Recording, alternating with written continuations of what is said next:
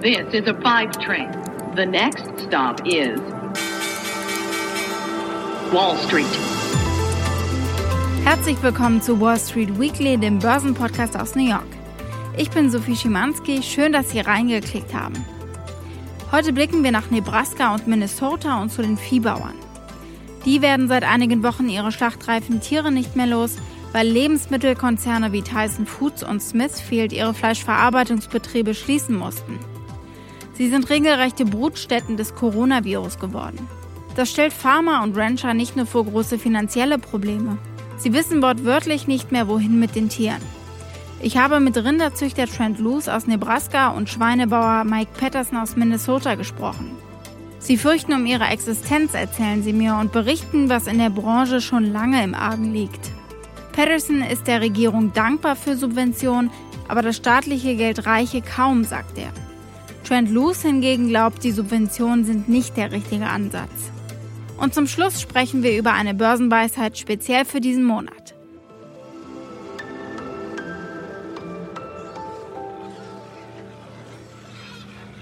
So hört es sich um Mitternacht an in Mike Pattersons Schweinestall in Canyon, Minnesota. Es war ein langer Tag, für Mike ebenso wie für die Schweine. Sie wiegen inzwischen rund 130 Kilo. Mit 3000 ausgewachsenen Schweinen wird es eng im Stall. Und am 19. Mai werden 3000 neue Ferkel geliefert. Eigentlich hätte Mike die älteren Schweine längst auf Trucks laden und an die Verarbeitungsanlage Sioux Falls in South Dakota ausliefern müssen. Betreiber Smithfield aber hat sie Mitte April schließen müssen, weil die Fabrik in South Dakota zum größten Corona-Cluster des Landes geworden war. Mike Patterson. Right now, I have not sold any pigs, um, other than some pigs that I've sold locally. Jetzt steht Mike Patterson vor einer schwierigen Entscheidung. Lässt er zu, dass die Tiere unter beengten Bedingungen untergebracht sind, oder schläfert er gesunde Tiere ein und verliert damit viel Geld? we realize that the animals are going to be harvested, that they are going to die. Um, but the reason we do what we do is, uh, you know, is to be able to create food for people to eat. That's you know that's what drives us. You know, everything we do every day is to keep these animals healthy, uh, to keep them thriving, and seeing that go to waste is something that's it's very difficult for me um, to think about. Wir gehen später noch einmal zurück zu Mike. Ich spreche mit ihm ausführlich darüber, wie die Pandemie seinen Betrieb und seine Familie vor die schwierigste Herausforderung stellt, der sie jemals begegnet sind, finanziell und emotional.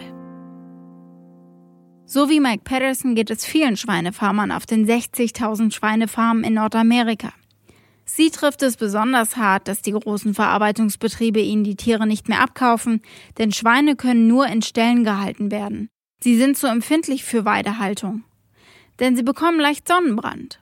Deswegen habe ich wohl auch noch nie Schweine auf der Weide gesehen. Ähnlich ist es mit Geflügel. Rind kann draußen weiden, so ist das Platzproblem weniger ausgeprägt. Trotzdem kommt es auch da bereits zu Engpässen. Trent Luce ist Schweine- und Rinderfarmer in Nebraska. Er verkauft seit Jahren direkt an Kunden und sagt, das habe ihn bislang vor Schlimmerem bewahrt. Trotzdem, er glaubt, dass ein strukturelles Problem in der Industrie dazu führt, dass gerade alles zusammenfällt. There's only about three companies that control 100% of the food at the retail level in terms of who has shelf space, who doesn't have shelf space, who can get into a retail outlet. I, I see the only answer to eliminating the, the packer monopoly, the retail monopoly, is that the producer find a way to get closer to the consumer's food dollar. Trent Loos spielt darauf an, dass sich nur wenige Unternehmen den Markt teilen. Smithfield, JBS USA, Tyson Foods und Cargill sind die Schnittstelle zwischen Konsument und Viehfarm. Und dieser Tage ist es ein Nadelöhr. Die Gewerkschaft UFCW vertritt Arbeiter in der Fleischverpackungs- und Lebensmittelindustrie und meldet, dass in den letzten zwei Monaten mindestens 13 Verarbeitungsbetriebe geschlossen wurden. Die Schlachtkapazitäten für Schweinefleisch und Rindfleisch sind dramatisch reduziert. We have 50% of the US harvest capacity which is not open, it's not operating.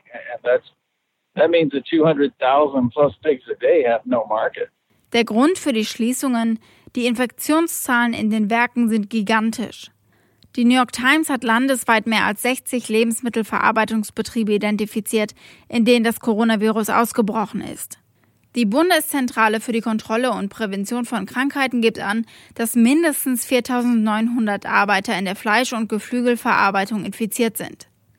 Die Gewerkschaft UFCV schreibt, Ende April waren 5000 Arbeiter im Krankenhaus.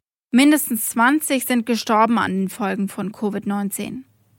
Was macht die Mitarbeiter so anfällig für das Virus? Die Fließbänder sind eng besetzt, die Tage lang und die Temperaturen in den Hallen sehr niedrig. Im April ist das Werk in Sioux Falls in South Dakota zur größten Corona-Einzelfallquelle in den USA geworden. Deswegen hat es auf Druck der lokalen Regierung schließen müssen. Es sind inzwischen mehr als 1000 Arbeiter in dem Werk erkrankt. Es ist auch das Werk, das Mike Patterson vorher beliefert hat. Die Fabrik am Ufer des Big Sioux River ist eine der größten Schweineverarbeitungsanlagen in den USA. Bei voller Auslastung werden täglich 19.500 frisch geschlachtete Schweine zu Speck und Hotdogs verarbeitet. Betreiber Smithfield ist der größte Schweinefleischverarbeiter in den USA. Er hat bereits zwei weitere Werke geschlossen. In beiden Betrieben wurden Mitarbeiter positiv auf das Coronavirus getestet. Bei der Konkurrenz sah es nicht anders aus. In Texas liegt das am schnellsten wachsende Cluster nicht in Dallas, Houston oder San Antonio, den am dichtesten besiedelten Gebieten des Bundesstaates. Es liegt hunderte von Meilen nördlich im staubigen Flachland von Moore County mit 20.000 Einwohnern. Dort liegt einer der größten Rindfleischverarbeitungsbetriebe des Landes, in der Mitarbeiter bis zu 5000 Rinder pro Tag rasieren, zerstückeln und reinigen. Der Betrieb gehört JBS USA, einer Tochtergesellschaft des größten Fleischverarbeitungsunternehmens der Welt, das seinen Sitz in Sao Paulo, Brasilien hat. Nach Angaben des Gesundheitsministeriums ist die Infektionsrate in dem Ort zehnmal so hoch wie die in den größten Städten des Bundesstaates. Auch Konkurrent Tyson Foods musste seine größte Schweinefleischfabrik in Waterloo, Iowa im April schließen. In einem ihrer Schweinefleischverarbeitungsbetriebe in Idaho testeten Anfang Mai noch 40 Prozent 900 Mitarbeiter positiv. Und da waren andere Betriebe bereits geschlossen worden. Letzten Montag warnten sie, dass weitere Schließungen bevorstehen. Tyson Food CEO John Tyson schrieb in einer Anzeige in der New York Times, die Nahrungsmittelversorgung sei gefährdet. Hier greift ein Medienbericht das Statement auf. The food supply chain is breaking. That's the warning in a full page ad from Tyson Foods, released in the New York Times on Sunday. It comes after one of the country's largest meat processors closed a massive pork processing plant in Iowa because of a coronavirus outbreak. The letter from Tyson's president going on to say there will be limited supply of our products available in grocery stores until we're able to reopen our facilities that are currently closed.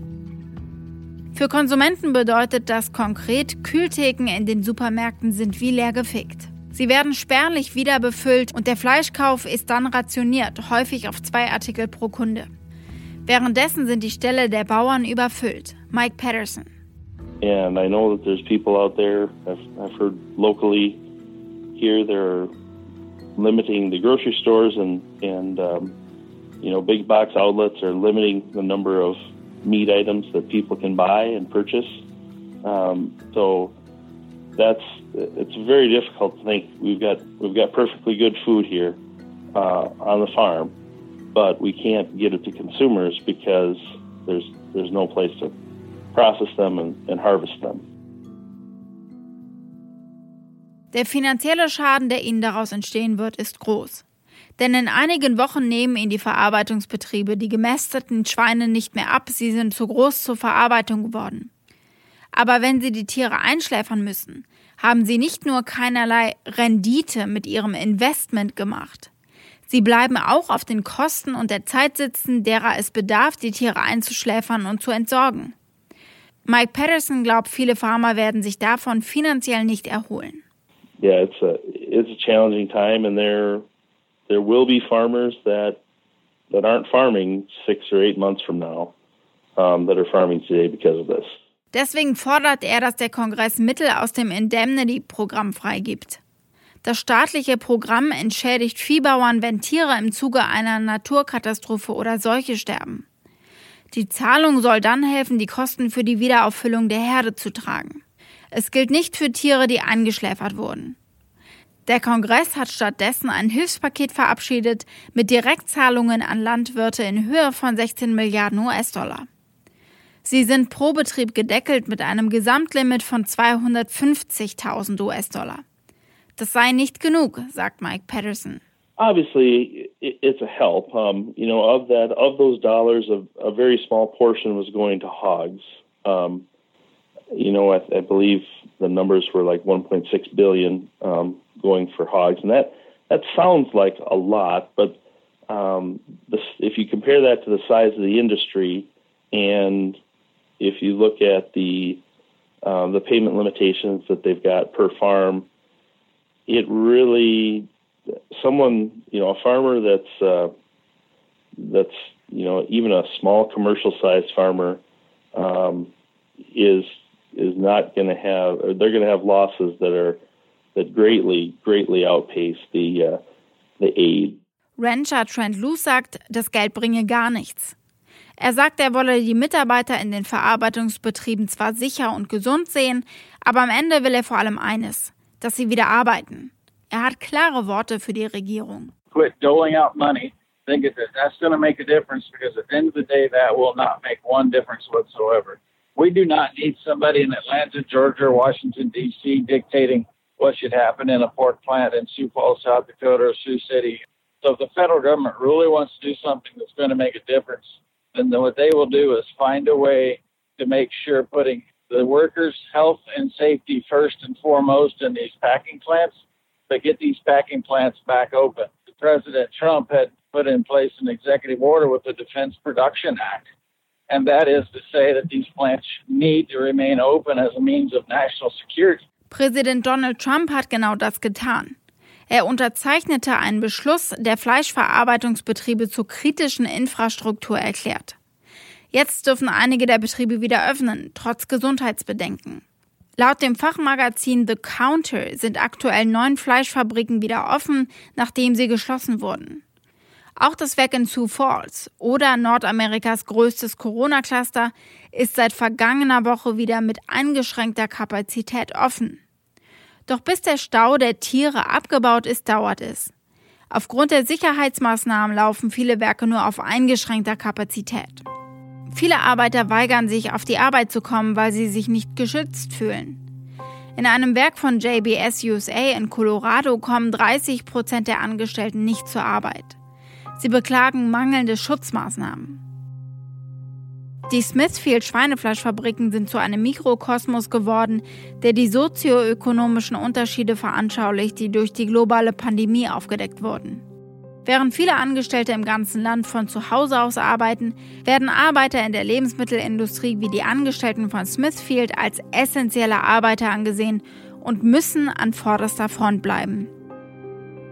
Der Großteil der Arbeiter sind Immigranten und Flüchtlinge aus afrikanischen und südamerikanischen Ländern. Es drohen neue Infektionswellen und somit weitere Schließungen. Es ist ein moralisches Dilemma. Mitarbeiter in Fleischverarbeitungsbetrieben riskieren ihre Gesundheit und ihr Leben, aber ohne ihren Einsatz wird es Pharma in den Ruin treiben. Sie sind bereits vom chinesisch-amerikanischen Handelsstreit gebeutelt. Trent Luce und seine Frau haben drei Töchter und wollten ihnen die Farm vererben, bevor die Pandemie das Familienerbe drastisch im Wert reduzierte.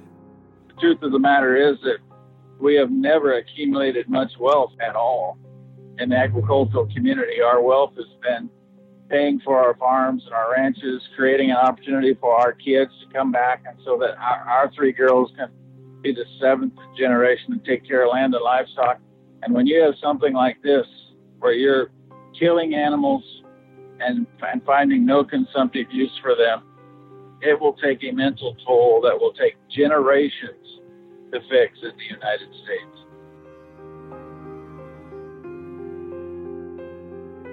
Auch Mike Patterson hofft, dass seine vier Töchter seine Farm einmal übernehmen können. Vorausgesetzt, sein Betrieb hat eine Zukunft.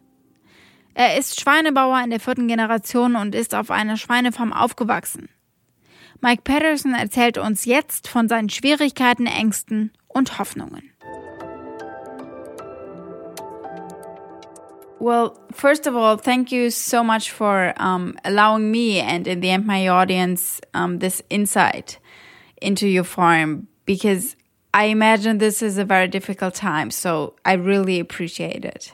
Yeah, thanks for helping uh, tell what's happening out here. Oh, yeah, definitely. I mean, tell me a little bit about yourself, please. What do you do and where do you do it and uh, when did you start doing that? Yeah, so I guess um, I started started farming. Well, really farmed all my life. My uh, my parents um, farmed and raised hogs and crops. Uh, so I grew up on a hog farm um, in Kenyon, Minnesota, south of the cities, uh, Twin Cities, about one hour. Um, so grew up here. Um, I live grew I live a mile away from where I uh, where I grew up, and raising my family here. So I have been raising hogs on my own for about 23 years since 1997. Mm-hmm. Um, got a wife and four daughters.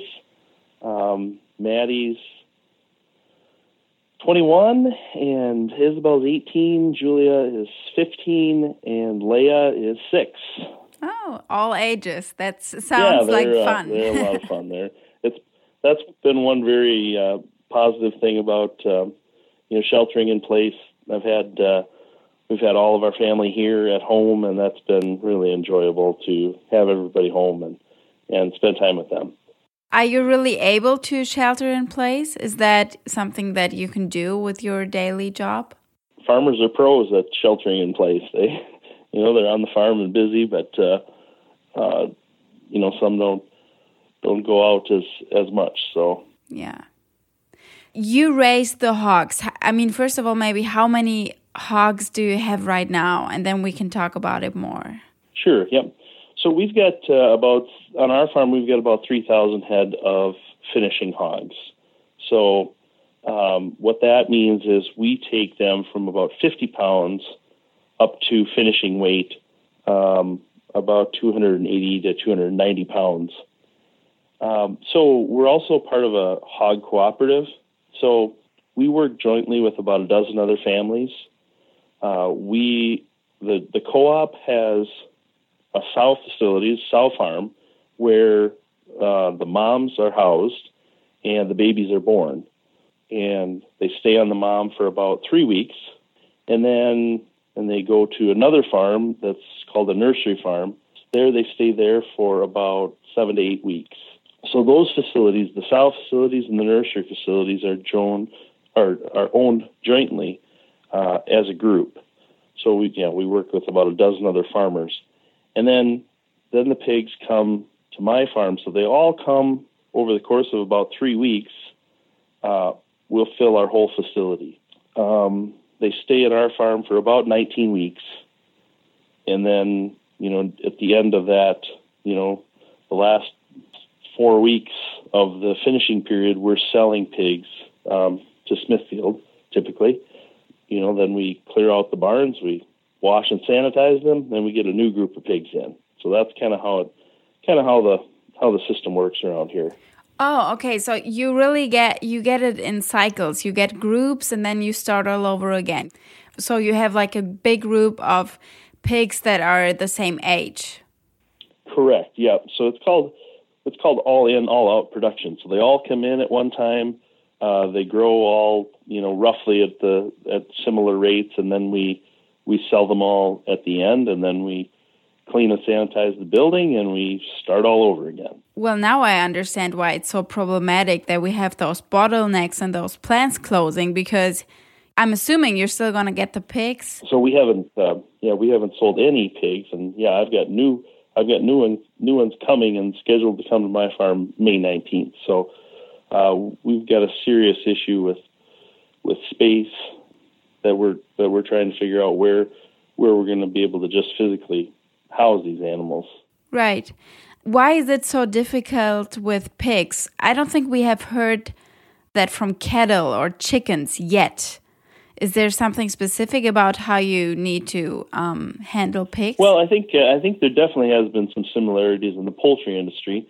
Uh, you know, with with cattle, you can put them out on out on pasture, and um, you know you can um, you can do some things that are easier to hold cattle. With hogs, the packer wants a very specific product. Um, you know, we we're very good at getting a very exacting weight range for those animals. You know, some of the reasons are if they get if those animals get too big, they the machinery at the plant and just the just the processes of of um, taking those hogs and making them into meat uh, becomes more of a challenge as they get too large. So there are discounts, um, sometimes maybe as much as fifty to sixty dollars per head for for hogs that are over, say, three hundred and twenty pounds. So so there's yeah there's there's a number of challenges. You know these these hogs haven't been outside. Uh, we really it, would be difficult to to just throw them out into a pasture uh, with sunburn issues. Could you know there's health issues. Um, and we really the systems that we have are in place to be able to house the animals that we've got um, effectively and, and humanely. I mean, they've all got space to, um, you know, lay down and feeder space. And, um, you know, as they get bigger, they just get more crowded. And so that, that poses, you know, an animal welfare issue. Um, one thing on our farm, we've been able to sell some pigs locally to local butcher shops, um, maybe on the order of maybe about 15% we will maybe be able to get out and sold to local avenues.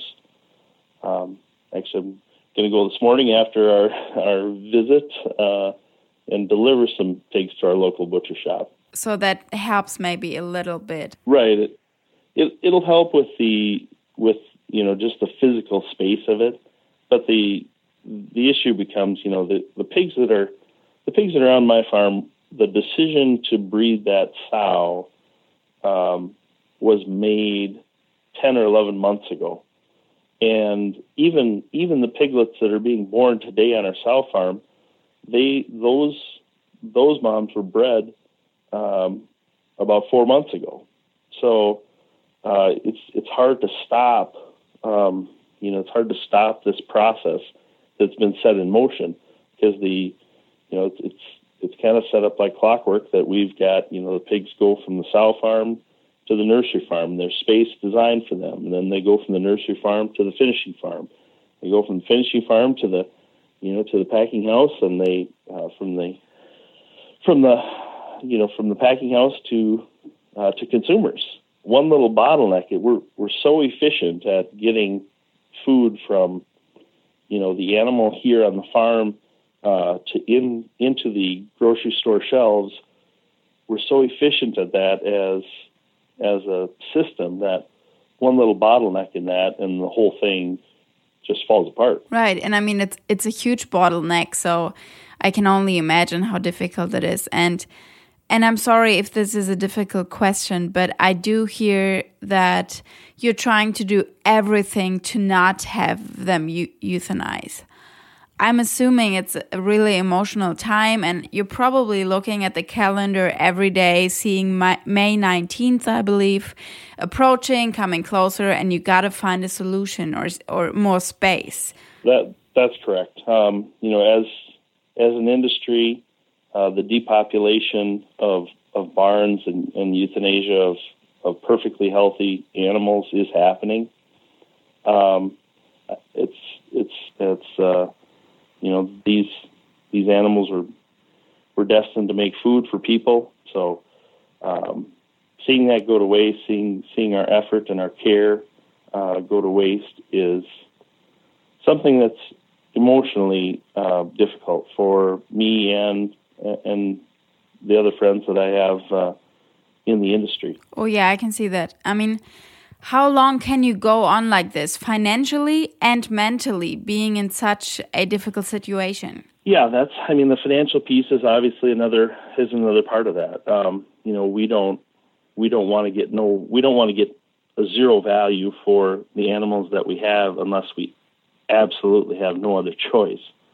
Um, so, from a financial standpoint, um, this is this is going to be a big hit for a number of farms, and very likely um, ours included. I I don't know exactly. I, I, don't know how we get out of this without potentially um, depopulating some of these animals, and I. Um, yeah, it's a it's a challenging time, and there there will be farmers that don't that aren't farming six or eight months from now um, that are farming today because of this. I mean, the government seems to be paying close attention and is subsidizing farms, I believe, with $19 billion. Does that help in any kind of way? For a good sized farm right now with the payment limitations, it would pay for maybe a few hours worth of expenses. But I want to talk to you about another measurement by the government, Trump signing the executive order to define meat producers as national security so that the plants are being reopened. Do you consider that a good thing? I mean, from what you're telling me, being able to sell those hogs and having them processed would actually help a lot. Definitely. So, yeah, we, we're definitely supportive of um, the executive order that, the President Trump had signed. Um, in reality, um, you know, it's the plants still are working on ways to get up and running, and and ultimately, we need the plants to be up and running and and running safely um, for the workers that that work there. Obviously, we we count on those workers every day to turn our product into meat for consumers' tables. Um, so it, it needs to be safely. We we need to get to the point where we can get these plants up and running and operating in order to work through the backlog. Um, so the executive order definitely definitely has has helped that. I think our uh, the plant that we sell to is is not open yet for uh, the, well they opened on Monday, um, but in a limited fashion. They aren't receiving um, hogs for harvest at this point. Um, so yeah, the it, it, really is a, I mean, it really is a matter, I think, of, of national security. If you, we've we've had people call um, since we have been selling some hogs locally to the local butcher shops. Um, you know, we've been having people call, kind of kind of frantic, saying that they are very concerned that they're not going to be able to um, have the meat that they want to feed their families, and and that's difficult for me to hear. Um, so really, there's there's no way the local processing uh, facilities could handle the volume of, you know, of a, a the plant that we sell to harvest twenty thousand hogs per day. So that's I mean it's just massive in terms of the the size of it. So so getting those up and running safely is definitely uh, is, uh, that's the that's the solution that we need what do you wish or hope for? I mean, obviously, other than this virus to die out, what would be your message to um, maybe the government, to big players like Smithfield, Tyson, to the consumer? What conclusion do you draw out of this? What is the big learning that you had? Well, for uh, you know, my, my, message to consumers would be that um, you know, as a pork producer, we take a lot of pride in what we do, and we, um, you know, we're proud to make food for your tables. Um, we need to be able to to um, do that efficiently and and um, you know, and we want to produce that quality product for their tables. Um, from a from a governmental standpoint, re- really looking for hopefully some assistance from an indemnity program um, so that we can keep American farmers farming. Uh, I I don't think a lot of people. I don't think a lot of. I don't think your average consumer uh, wants to be buying their meat from um, countries outside the U.S. I think they'd like to have U.S. grown and and raised uh, beef and pork for their um, for their tables. And without some assistance, um, it's likely that a number of farms will will go under, and will we be providing that that meat for um, that meat here in the U.S. for those consumers? That's a that's a question. So without some assistance, I I, you know, I, I wonder what that will look like going forward. From what can be done standpoint, really the the solution has to be figuring out how to get the plants, uh, the processing plants, up and running and and running safely. And I mean, you guys have been hit hard. I mean, we had the we had the sanctions from China and um, now this is happening. So I think even before this happened, um, it was difficult for many farmers, not only livestock, but also crops um, of any kind, soybeans, um, certainly. So um, it just feels like it has been a really rough time for you guys. And yeah. Yeah, it it has been, and there's there's ups and downs in agriculture, and we we know that. Um, you know this uh, this is the situation we have right now in the in the hog industry is uh, is really unprecedented. We we haven't seen anything anything like this or, or, or face these kind of challenges. I mean, we've had we've had economic challenges in the past, um, but the thought of you know seeing your product and your effort go to waste is uh, is a whole nother adds a whole nother layer on top of the of the financial concern. Do you think your your daughters are gonna um, be working on the farm as hog farmers one day? Do you think that that would be something that they look forward to and that you look forward to? That's a good question. Um, you know, prior to this, uh, I mean, the my girls they they help out on the farm. Um, you know, they they help um, with the care of animals and uh, and loading hogs for harvest. Uh, they you know they help with they help with all aspects around the farm.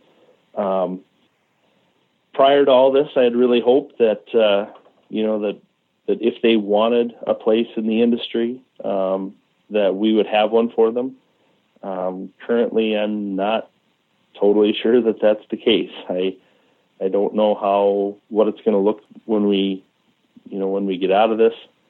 Um, you know how much money we'll lose um, in you know during this period. Um, basically, everyone's everyone's just trying to figure out how long they can hang on, and uh, you know I hope there's I hope there's a place for you know for them, my daughters in the in the industry if they if they want it, and um, but right now there's a lot of uncertainty. Right. Yeah, I can I can see that.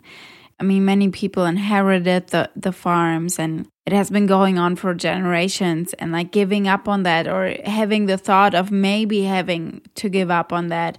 I really hope for you guys that you'll be fine.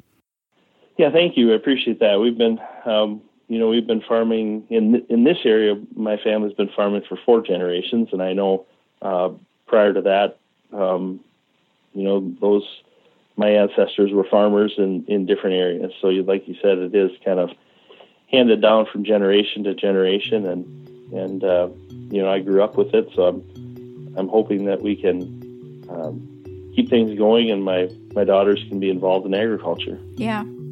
Mike, really fingers crossed for you guys. Thank you so much for taking the time. Thank you. Appreciate it. Die erste Maiwoche ist rum. Die Börsenweisheit Sell in May, then Go Away basiert auf der historischen Underperformance einiger Aktien in der sommerlichen Hälfte des Jahres von Mai bis Oktober. Sprich, Anleger, die dieser Strategie folgen, glauben daran, dass sie im Mai verkaufen sollten, um im November wieder einzusteigen. Einige Anleger finden diese Strategie lohnender, als das ganze Jahr über an den Aktienmärkten zu bleiben. Tatsächlich bedeutete warmes Wetter von 1950 bis etwa 2013 eher eine Mauezeit für Aktien. Doch seit 2013 deuten Statistiken darauf hin, dass dieses saisonale Muster möglicherweise nicht mehr der Fall ist. Und gerade zu diesen Zeiten ist alles anders.